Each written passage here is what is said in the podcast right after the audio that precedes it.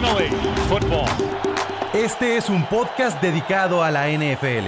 De fanáticos para fanáticos. Oh my God. Esto es Gol de Campo. Gol de campo. Touchdown. 32 colaboradores Un representante por equipo. con un solo objetivo. Hablar de fútbol americano. Gol de Campo.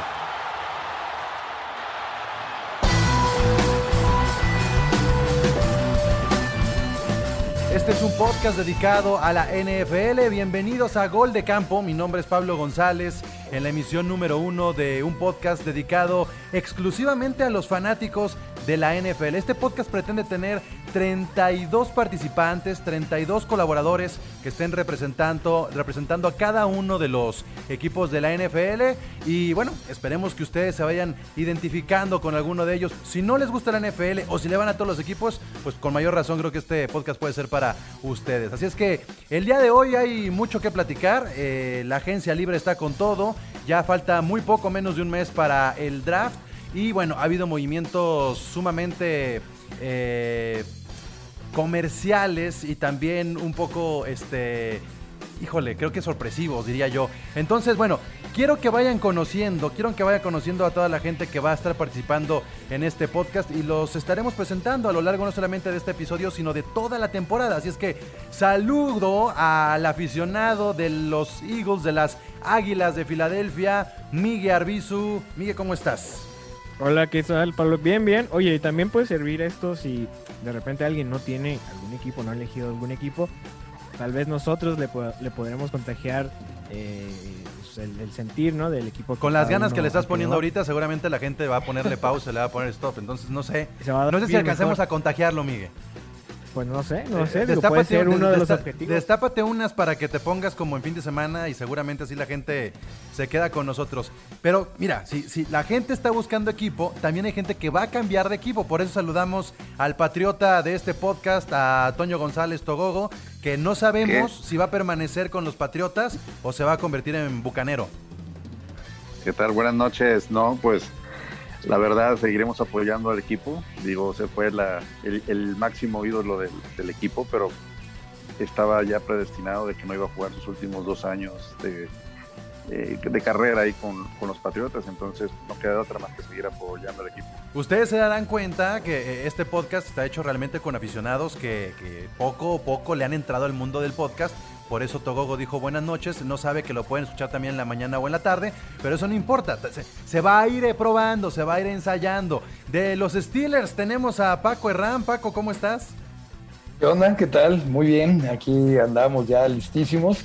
Y lo que sí, para empezar, creo que la próxima vez sí voy a usar una, un jersey de los Steelers, ya para cada vez que grabamos el podcast, porque todos traen ahí, bueno, ahí traen gorras y de todo, y no, no puede ser que yo no traiga nada de los Steelers.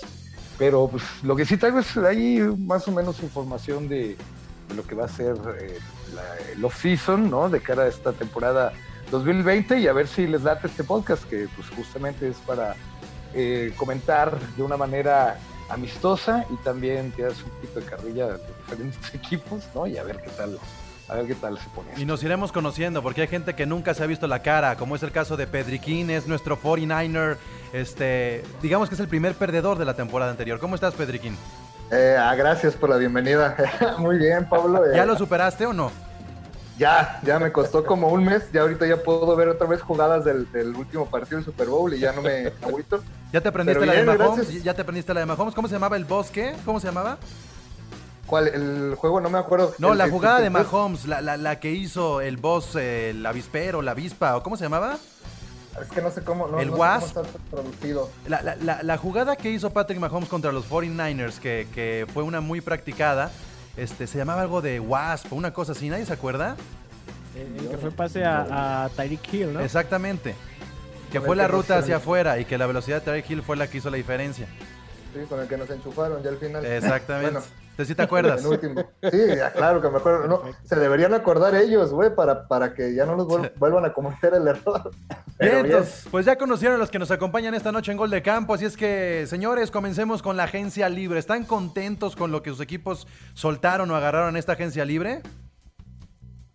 Ay, pues que empiece Togogo, porque creo que el, el movimiento de Tom Brady fue para mí lo más sorprendente, la neta. Bueno, les voy a comentar. En los Patriotas, en su agencia libre, perdieron obviamente a Tom Brady. También perdieron a Jamie Collins.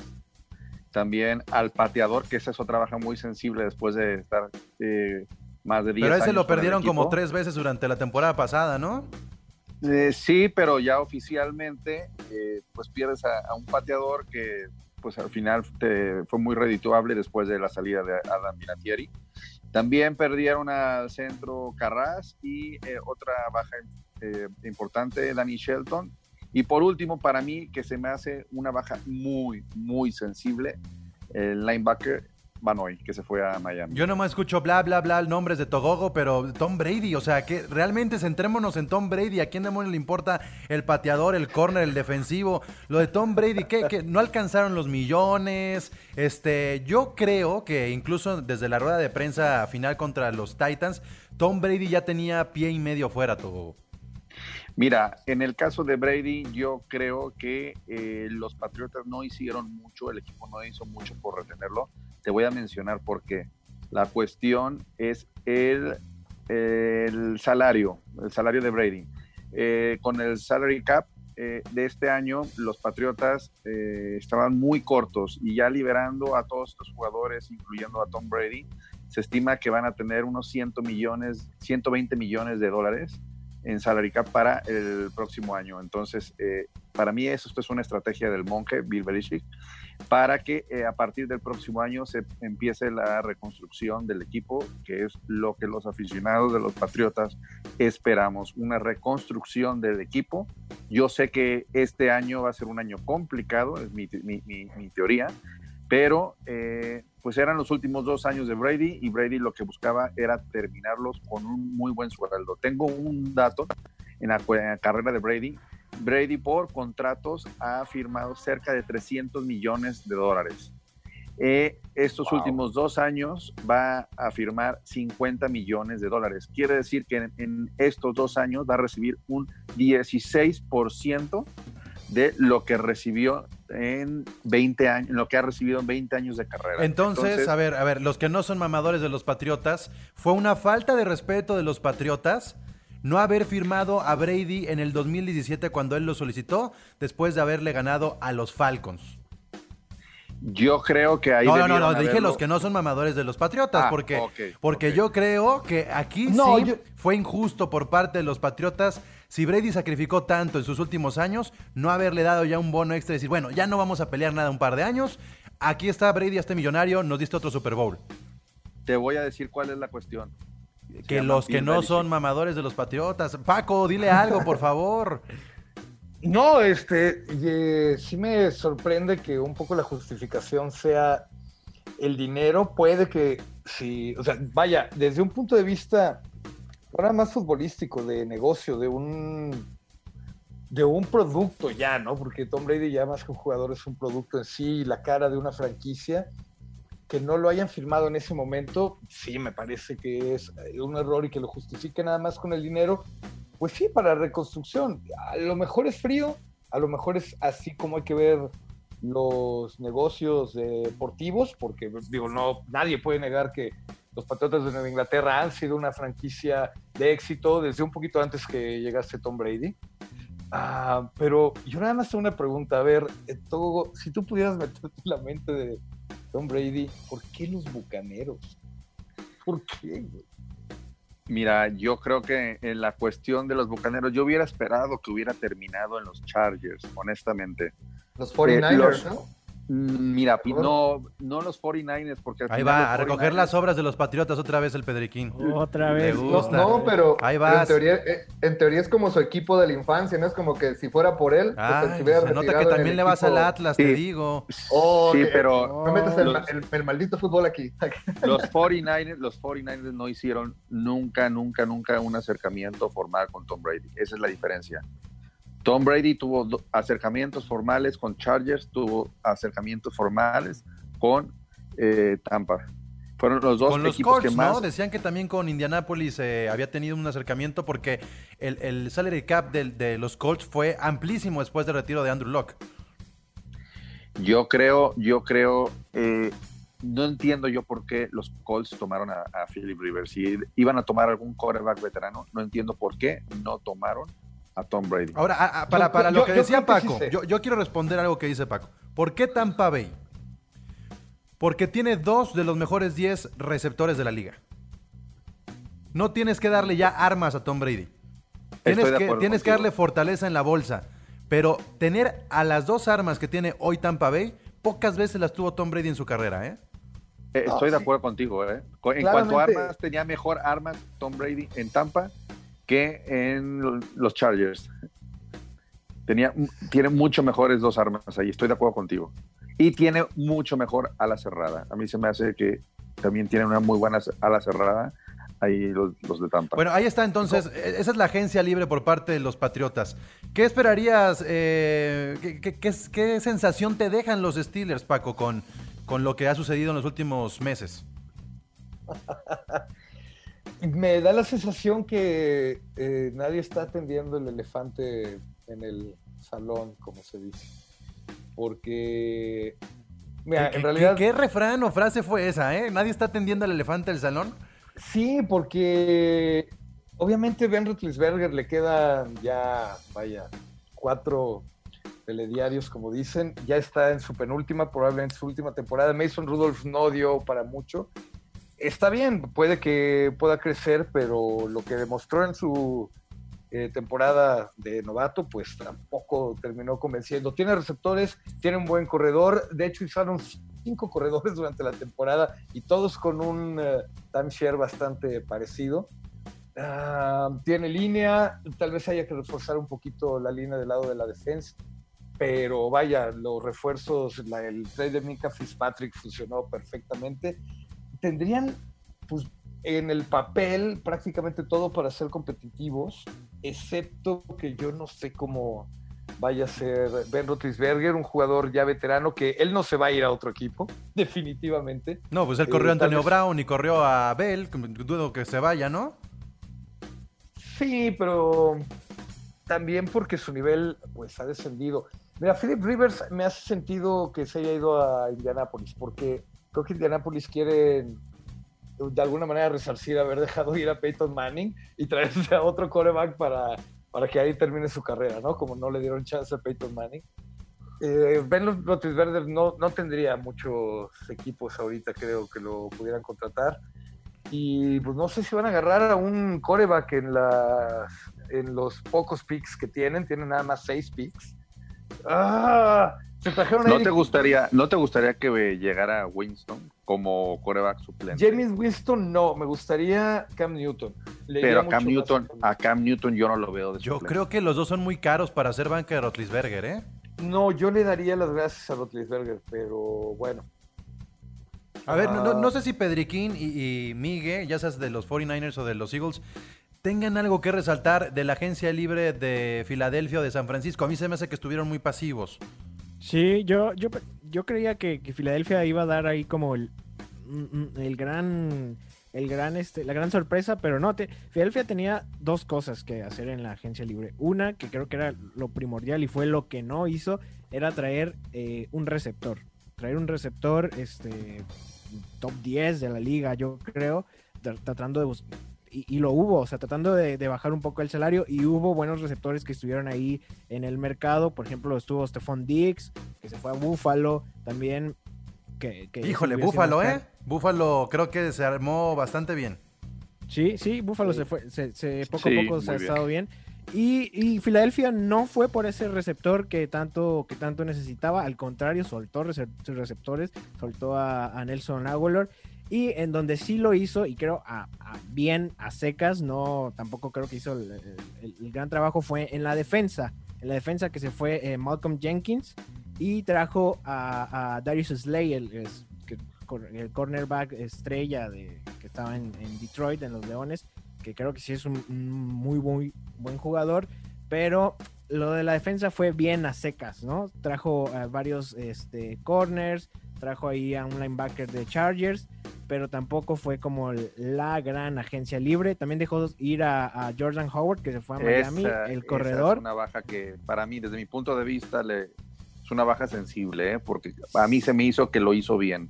Yo sé que al final eh, bajó su producción, pero a mí, desde mi punto de vista, anduvo bien. Es que, es- Sí, es, que es- que- es una inestabilidad la de Filadelfia terrible, ¿eh? Sí, lo de Howard también creo yo, se puede eh, decir así, una inestabilidad. Tuvo partidos buenos, tuvo partidos malos. Y creo yo lo que fue así el, el- clavo final fue eh, la buena temporada que tuvo Sanders, que fue el, el corredor novato. Creo que eso ayudó también mucho a que eligieran adiós a Howard. Y ahora todo el peso de, de- de la, de la ofensiva por tierra queda sobre Miles Sanders eh, apenas en su segunda temporada. Entonces no sé ahí qué tan eh, riesgoso puede ser este, haberle dado como toda la responsabilidad a él. Y uno de los equipos más redondos, más equilibrados en defensa y en ofensiva son los 49ers, Pedriquín. Yo creo que no tienen que mover absolutamente nada, pero ¿cómo sentiste la agencia libre? Pues fí- fíjate que yo, le- lejos de que eh, Shanahan, yo pensé, pensaría que iba a reforzar un poco la, la ofensiva, porque para mí la, la- la defensa estuvo impecable en, en esta temporada de los 49ers. Y no, pues el, el vato quiere agarrar a, a- perdón, está, está en duda si deja ir a, a Emmanuel Sanders, así está como en... No, como ya en- lo dejó ir. Ya, pero de hecho, es ¿ya una cuestión ya hasta de edad, ¿no? Pues Sanders sí, que- pero da- darle el respeto al vato, ¿no? O sea, Sanders- sí, sí estaba haciendo bien las cosas. Sander está jugando ya para los Saints de Nueva Orleans. Y aparte, fue- para mí Sí, fue un, un- receptor emergente, ¿eh? O sea, lo que... Deja, deja marcarle para ver qué pasó. A ver, por favor, yo creo que Sanders, Sanders llegó a San Francisco nomás ahí a, a cerrar el- el- el- la temporada, no, no se veía un proyecto a largo plazo con él. No, sí, pero bueno, fuera, fuera de, de él, yo pensaría que, que iban a reforzar, digo, más la, la cuestión este, ofensiva. Y no, la verdad es que no, y movimientos hay muy pocos, así que tú digas que van a, que van a como a, a resolver o a mover mucho el cuadro. mm, No hay, no hay grandes cambios. Yo creo que los 49ers están apostando mucho al draft. Sí, yo, yo también pienso eso, que se van a esperar como ese Como día ya- a ver, qué- a ver co- qué como- sale, porque Como es un equipo que ya está consolidado, ya llegó, como tú dices, la defensa impecable, Nos llegaron al. Super Bowl. Eh, sí les falta coreback, yo no soy muy fan de, de. Garapolo. Nada, pero- Este, pero, Pero sí tienen creo, al sí mejor, creo. al mejor jugador de la NFL según las estadísticas, que fue George Kittle. Ah, sí, pues, pero, pero sí. Pues, Según las estadísticas, George Kittle fue el mejor en promedio y en calificación en rating en la temporada pasada y tienen para mí a lo que fue el mejor novato del año pasado, que fue Bosa. sí, Sí, Bosa, Bosa. y a la lleva- mejor afición también. Ándale, ándale.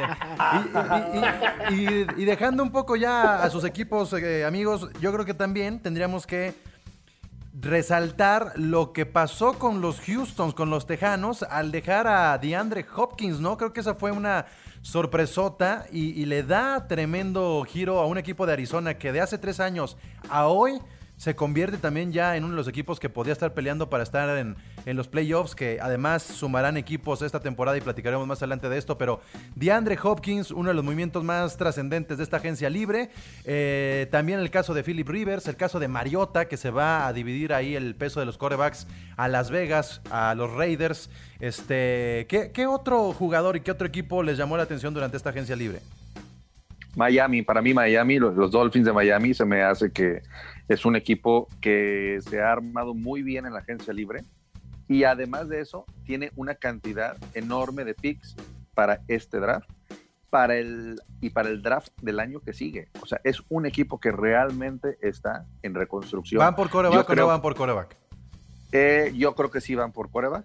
De hecho, se mencionaba, eh, yo leí una nota hoy en la mañana, que eh, estaban pujando por hacer el cambio de la primera selección con los Bengals de Cincinnati para ir, pues, Tan, para ir por Joe tanto Burrow, así. ¿no? eh, es que Miami tiene, tiene con qué cambiar para este año, el que sigue y todavía el que sigue. O sea, tiene para, para hasta, el, hasta el 2022, tiene muy... Miren, les voy a dar una- un dato. Ellos tienen eh, dos primeras rondas para el año que entra y dos segundas rondas también para el año que entra. Sí, más bien pienso que para el año que entra, aunque este draft de los delfines son de los que más picks tienen, creo que tienen tres, Ca- 14. 14, 14. ¿no? 14, Eh, sí. Igual que los Pats, me parece que me No, sorprendió. los Pats tienen, tienen 12. 12, bueno, pero igual son un montón, la verdad, Sí. para un equipo tan, tan bueno. Sí no, se el equipo que más para- tiene es Minnesota. Y Minnesota con 15, me parece. Que además ya tiene un buen equipo. O sea, realmente lo que va a hacer Minnesota va a ser reforzarse con mucho novato.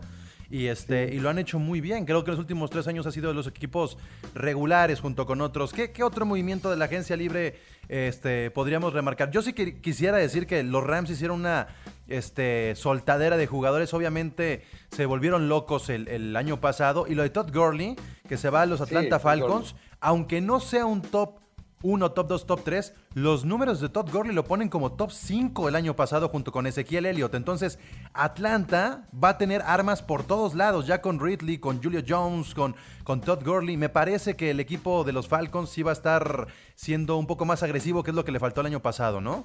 Un, un movimiento que también debemos de destacar es el nuevo kicker pateador de los Dallas Cowboys. Híjole. ¿Por qué lo que no? Es sí, que sí, no- sí puede ser el ¿Eso mejor. duele, Pablo? Le Eso- quiero- es le que quiero sí, echar puede ser, poco- puede ser el mejor, Es que le- pero el año pasado no fue el mismo, ¿eh? No, pero al final hay que, hay que tomar en cuenta, los kickers definen muchos partidos. Sí, y cuando Sörlein tenía que definir uno hace dos años, estaba lesionado de la espalda, y eso también cuenta muchísimo. Cuando los kickers ya no están bien físicamente, comienzan a fallar y a fallar, y la presión es cada vez mayor. Yo sigo creyendo que Sörlein es top 3, top 5 de la liga, pero me parece que también habla mucho de lo que pasó con los coordinadores dentro de los Rams.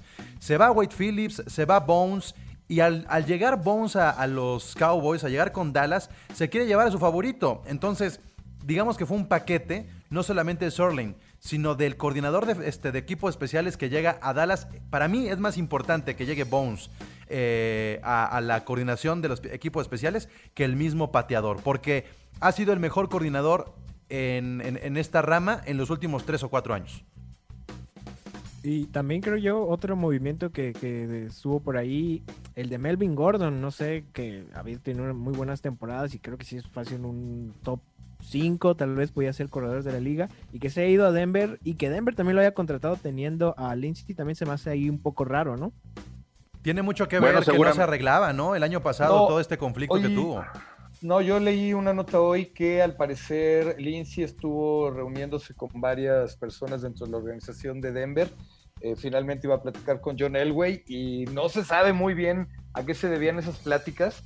A mí sinceramente sí me parece que no hay mucho lugar para dos corredores en Exacto. Denver. No es que los dos sean buenísimos, sino que creo que ya irían sobrados. Creo que lo único que podrían sacar de Melvin Gordon am, a diferencia de Philip Lisi, es la, capacidad para recibir balones. Eso es indudable que ganarían, pero también tienen la velocidad, entonces desperdiciarían un poquito a Lindsay, ya dependería un poquito del sistema que vayan a querer aplicar, la verdad. Pues bueno, eso es lo que tuvo que ver con la agencia libre que se va pagando poco a poco, donde los peces gordos aparentemente ya encontraron lugar. Y recientemente también se anunció ya el cambio de formato para los playoffs. ¿Les queda claro cómo va a ser entonces la próxima temporada, la calificación, los comodines y los descansos? Primera pregunta de la clarísimo. noche. ¿Alguien me la puede explicar? Porque no entendí. O sea, más o menos, pero al final ya no supe cómo iban a ser los, los enfrentamientos. Mira, yo te puedo explicar. Eh, A ver. califican siete por conferencia, ¿sí? ¿Ok? El líder de cada conferencia descansa en la semana de wildcard. Eso me gustó, nomás un exento de cada... Nada más se exentan uno exactamente. Ah. Y Pero, pero, ¿cómo es la calificación por divisiones? ¿Cómo es la calificación por divisiones? Exactamente. O sea, el forma- un- que pasan el, un, eh, el, comodín más, ¿no? el primero de cada división pasa. Pasa el primero de cada división y... Y los eh, tres eh, mejor acomodados después en la, con- en la conferencia. Exactamente. Lo que daría la posibilidad de que entraran tres por una división.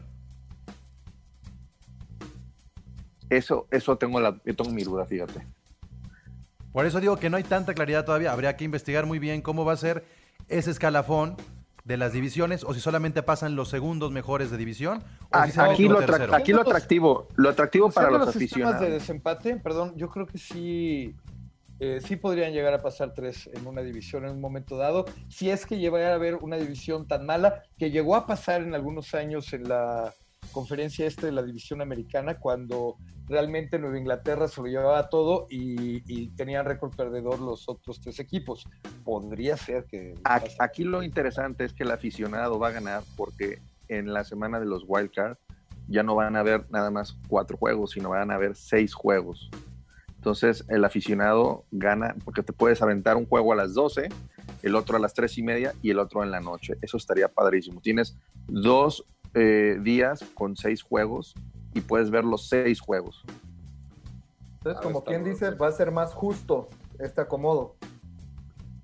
A mí los- me agrada. Para los equipos, pues, que, que luego hay conferencias Ah, que están bien eh, es- es más justo, pero no solamente en una cuestión estricta matemática de, de quién jugó mejor o quién tiene más, sino que también llega a ser más justo porque se premia un poco más a la regularidad, creo yo. O sea, hemos visto equipos como eh, los Vaqueros de Dallas del año pasado, que fueron muy malos durante todo el año y se metieron. Y tuvieron chances, Y quedaron que fuera equipos que a lo mejor tenían una mejor posibilidad. Y ahora también va a dar la posibilidad de que al descansar uno y pasar, digamos, los otros tres, pues haya un poquito más de distancia entre el número uno y el último lugar que quedara en los playoffs, que es muy parecido a lo que podría pasar, por ejemplo, en unos playoffs de la NBA, ¿no? Donde del 1 al 8 la distancia es enorme y prácticamente el 1 tendría que estar pasando a la siguiente ronda, por decirlo de alguna manera. Entonces, eh, Pero eso también, eso también tiene un efecto positivo, pienso yo, porque eh, la pelea por ese nuevo ya se fue. Se fue Paco, pero bueno. los últimos partidos de la, regular también son mucho más interesantes. al- al final lo que queremos ver es más juegos, ¿no? Y, y- y que es, Sí, pre- pre- preferimos todos. ver más postemporada que más pretemporada. Claro, Claro, ¿no? claro. Siempre. Eso, eso en definitiva. Y bueno, eso es lo que ha pasado en cuanto al, al sistema de competencia del NFL. No se han anunciado todavía grandes cambios, según yo. Y bueno, ya a días de que suceda el draft. hay- hay un dato, hay un dato eh, que no hemos mencionado antes de pasar al tema del draft, es que eh, el calendario de la temporada se va a dar a conocer a más tardar entre el 9, eh, entre el 9 y el 15 de mayo, más o menos, es lo que anunciaron el día de ayer. Aunque hay que esperar a que avance el tema del coronavirus para ver si no hay demoras en otras cosas, ¿no? Va a haber Mira, hay, una, hay modificación. una nota, hay una nota en la página de la, en el sitio web de la NFL de el día de hoy, marzo 31, y la nota es de las 5 de la tarde con 21 minutos, donde dicen que hasta ahorita tienen programado comenzar la temporada 2020 como estaba calendarizada. O sea, ya para agosto, septiembre, ya esperan que esto haya pasado. Es lo último que dicen. Obviamente, pues no lo pueden prometer, dice que no hay certeza, pero que hasta ahorita ese es el plan. Bueno, pues es, es lo que tiene que ver con, digamos, la parte administrativa. ¿Qué sucederá con el draft? El draft cambiará de ser un evento masivo, como lo vimos el año pasado en Nashville, o lo vemos en cada año, donde hay un teatro, una arena llena, este, muchos aficionados, están los mejores jugadores con sus familias, están los equipos comunicándose al War Room. Para este año no será así. La NFL ha hecho la petición a todos los equipos que se guarden, que no estén incluso en sus instalaciones, sino que estén en lugares un poquito más eh, protegidos eh, en cuanto al- a lo sanitario. Y entonces va a ser un espectáculo televisivo lo que se va a vivir en Las Vegas. Va a ser un espectáculo hecho para la televisión y eh, será algo distinto debido al coronavirus. Y bueno, me imagino yo que, que sí, de alguna manera se está hablando mucho de esta onda de que se están entrevistando a los jugadores a través de FaceTime o a través de juntas virtuales porque ya no puede existir un contacto y entonces no hay una seguridad plena de que puedan tener eh, a lo mejor a un jugador en, óptimas condiciones como dentro de una de sus selecciones. Podría ser por el tipo de entrenamiento. Oye, pero está muy loco, va a ser el primer draft en home office, ¿no? Exactamente. En home Aunque en realidad siempre es así, ¿no? Porque el War Room no, es, no está ahí. La gente que toma las decisiones no está en la arena ni en el teatro, está generalmente en, en otra ciudad. Lo que pasa Sí, es que... es verdad, pero esos, en esos war rooms en donde se reúnen, yo qué sé, 12, 15, 20 personas de un equipo, ahora mismo no se van a tener. Todos ellos van a tener que estar cada uno en sus casas comunicándose a distancia, ¿no? Yo No- no, creo, no ¿eh? Yo- necesariamente, Yo, ¿eh? creo, yo creo que pueden estar, te puedes ir a unas instalaciones, eh, eh, los pones a unos 10 metros de distancia. Es que la NFL decir pidió que ya estuvieran reunidos desde este momento, justamente para que tengan el tiempo necesario de estar aislados. Que comiencen ya a filtrar eso. cuarentenizaran juntos. Ya veo, Ah, esa estrategia no me la sabía. La NFL ya solicitó que dejen de asistir, digamos, a, a las eh, a los centros grandes que tienen los equipos y que se comiencen a reunir en pequeños lugares con estas eh, comitivas operativas eh, que son al final de cuentas los que toman las decisiones importantes para que se vayan preparando y por eso ya empiezan a tener estas entrevistas a través de FaceTime con los eh, posibles candidatos. Está va a estar bueno, va a estar raro, pero, pero, pero bueno, y seguramente van a tener un montón de, de seguidores, pues habrá haber mucha gente bien atenta a, ver- a verlo en, en la tele. A ver, Pedriquín, Pues así, así- rapidito, porque ya nos queda muy poco tiempo. Pedriquín, una posición que le urge a los 49ers. En coreback. Ok, ok, mira, bueno, es el que le A pagan ver, más. Togogo a los Patriotas, una posición. kicker, un kicker, porque creo que el quarterback lo van a van a probar a eh, al quarterback de la selección del año pasado, a Jared Stigman. Stidham, ah, eh, mal, mal no recuerdo, Stidham, y, eh, Stidham. y viene Brian Hoyer como suplente. No, es probable que a lo mejor agarren por ahí otro quarterback, pero eh, mm, yo pondría al kicker o en todo caso también una ala cerrada, que eso eh, ya lo demostramos en la temporada pasada que nos urge. Paco, una posición de los Steelers. Pues sería el tackle derecho o guardia izquierdo. Tienen que proteger a Big Ben. Se fue Ramón Foster. Y bueno, hay una competencia por ahí entre Stephen Wisniewski y Matt Failer, pero es probable que vayan a querer draftear a alguien para reforzar esa posición y cuidar a quien sea vaya a quedar como coreback. Y por otro lado, seguramente un linebacker. Eh, Bob Dupree lo tienen en, eh, eh, tagueado con franquicia, lo cual se pronostica que a lo mejor nomás les dura un año. Y bueno, pero son una fábrica de linebackers, ¿no? Se rumoreaba por ahí que también podrían querer agarrar a un corredor.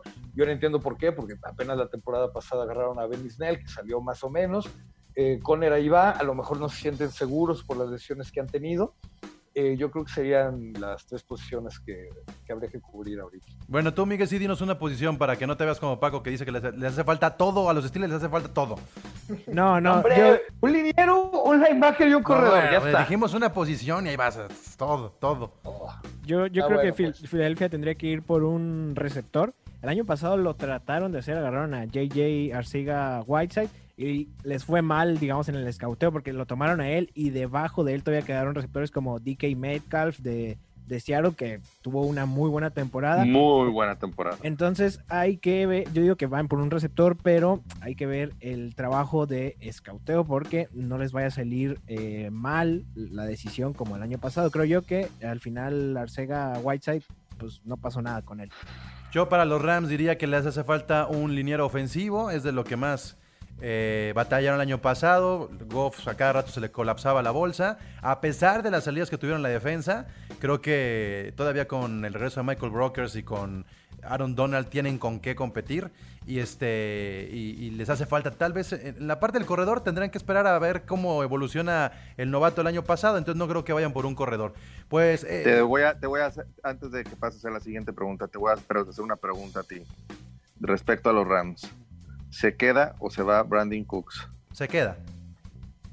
Oh, sí, yo había escuchado que se iba. No, yo creo que se queda. Y, y si se va, realmente tiene que ser un trade que valga la pena. Eh, pero yo creo, que se, yo creo que se quedaría. Aunque todo apunta a que ya sea el receptor número uno Cooper Cup, ¿no? Ya es su tercer año. Bien, pues eh, hasta aquí llegamos en este podcast. Muchas gracias, señores. Gracias a todos. Muchas gracias. Qué buena onda. Ahí Muy estuvieron en esta primera edición.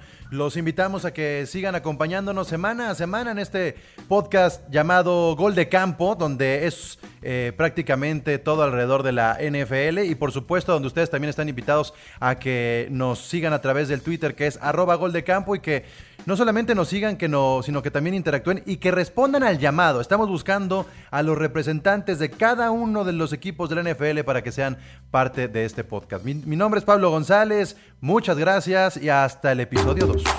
Finally, football. Este es un podcast dedicado a la NFL. De fanáticos para fanáticos.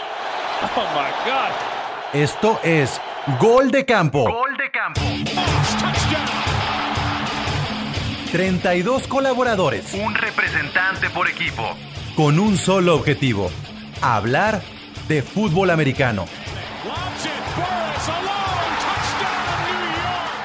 Gol de Campo